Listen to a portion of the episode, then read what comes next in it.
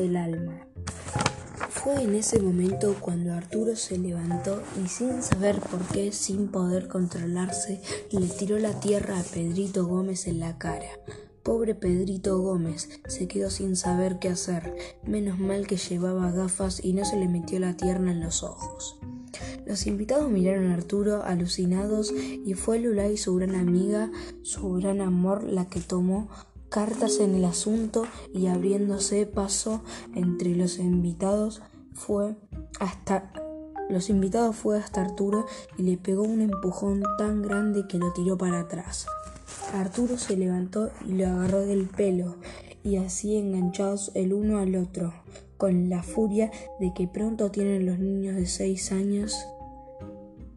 Los niños de seis años empezaron a insultarse con esa rabia inaudita que a veces tenemos con las personas que más queremos, con nuestros mejores amigos.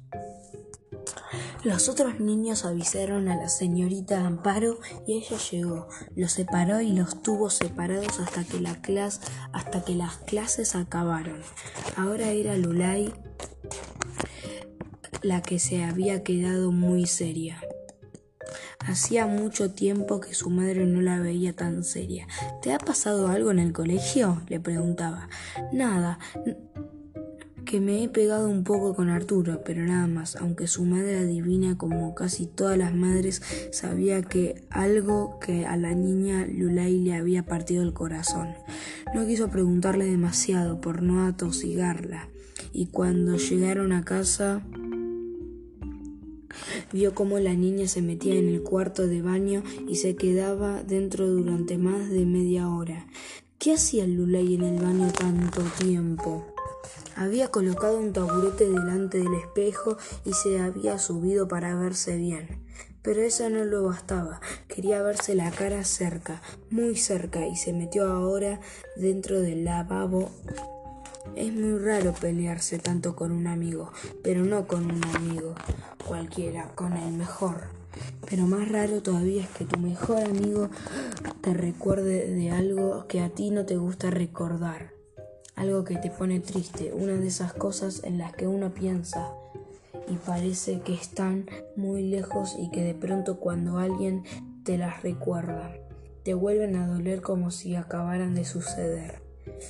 Entre todos los insultos que se habían lanzado el uno al otro, a Arturo se le había escapado el más feo de todos los insultos del mundo.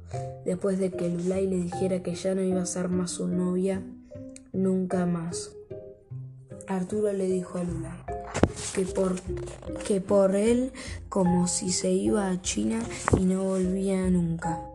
Lulay lo recuerda, se acerca un poco más al espejo y de sus ojillos pequeños e inclinados caen algunas lágrimas. Lulay casi nunca se acuerda de China, ni tan ni tan ni siquiera la muñeca que tiene en su cuarto, una muñeca que mamá le regaló y que va vestida con un kimono. Le hace pensar en China. Tampoco se acuerda muy bien del día en que llegó a esta casa, a su casa. ¿Sabe por qué se lo ha contado su madre y también su padre, que no salió de la barriga de mamá, como todos los niños de su clase? Sabe que, no, sabe que no estuvo aquí desde el primer momento, pero nunca habla de eso y los niños nunca se lo preguntan porque lo conocen desde que empezó a ir a la clase. Solo cuando viene alguno nuevo y le dice, ¿y tú por qué eres china si tu madre no es china? Solo entonces Lulay contesta una respuesta que le enseñó papá para estos casos porque mis padres hicieron un viaje, un viaje muy largo hasta allí para buscarme. Hace tiempo que los recuerdos más antiguos de su pequeña vida de su pequeña vida no volvían a su cabeza, pero ahora sin poder evitarlo. Se acuerda del primer día en que vio a sus padres, le parecieron raros, casi de otro planeta, con las narices muy grandes, con los ojos saltones. Nunca había visto una mujer con el pelo de otro color, que no fuera negro. Así que el pelo de color claro de mamá le pareció horrible y también le pareció horrible aquel hombre que tenía pelos en la cara. Se acuerda ahora como si todo volviera a pasar y ella no pudiera borrarlo de la mente, de que lloró mucho de grito.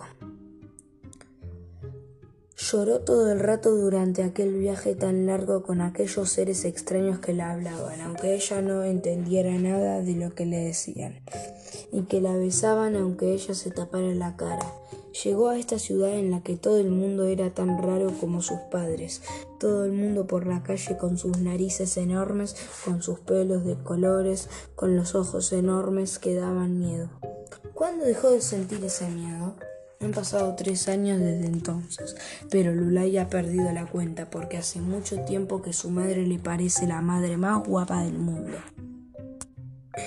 No es porque lo piensa ella, es que así es que es así, es la más guapa Lulay se mira al espejo y abre mucho los ojos. Le gustaría tenerlos grandes, le gustaría tenerlos rectos, le gustaría parecerse a ella. Ahora es Lulay la que se siente rara en medio de todo el mundo. La madre que Lulay llama a la puerta. ¿Qué haces, cariño? Nada, ahora salgo. ¿Te pasa algo? No. Pero le sale un no bastante triste. La madre de Lulay entra en el cuarto del baño y la ve allí tan menuda, tan pequeña, que casi podría dormir como un gato, acurrucada en el lavabo.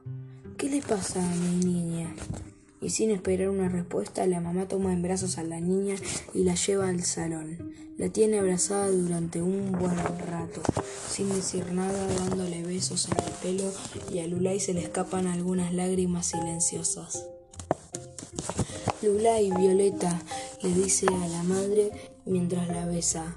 Qué suerte tener dos nombres. No todo el mundo puede presumir de tener dos nombres. ¿Tú cuál prefieres, Violeta? Violeta, contesta la niña muy bajito, pero cuando te llamo Violeta no respondes, porque se me olvida. Lulay no me gusta, a mí sí, a mí, a mí me gusta que tengas tu nombre antiguo y tu nombre nuevo. Casi todas las madres son adivinas. Este claro porque Lulay em, empieza a sospechar que mamá se ha dado cuenta de cuál es el motivo de tanta tristeza. ¿Alguien te insultó en la escuela? ¿Alguien te ha dicho algo que no te ha gustado? Sí, pero no me importa. ¿Qué te dijo? No me acuerdo. Bueno, si alguna vez te acuerdas, me lo dices. El padre de Lulay llega a las nueve como todas las noches. Mientras ella estaba bañándose, sus padres hablan mientras preparan la cena. No sabe de lo que habla, pero le gusta oírlos de fondo. Después vendrá el momento de las vitaminas y aunque a Lulay no le gustan nada las pastillas, se las tiene que tomar, porque si no habrá postre, ella sigue callada, sin haber qué hacer para sin saber qué hacer para que ese pensamiento triste se vaya de su cabeza. Después de cenar, papá la lleva en brazos a la habitación con un solo brazo, porque Lulay pesa menos que una pluma. Allí en la cama le cuenta el cuento de los tres cerditos y le dice, hasta mañana corazón. Todas las noches Lulay corrige a su padre porque su padre nunca se acuerda del cuento a la perfección, como a ella le gusta que se cuenten los cuentos. Sin cambiar ni una palabra y todas las noches le insiste para que le cuente otros otros dos más, pero esta noche la niña ni corrige ni pide más.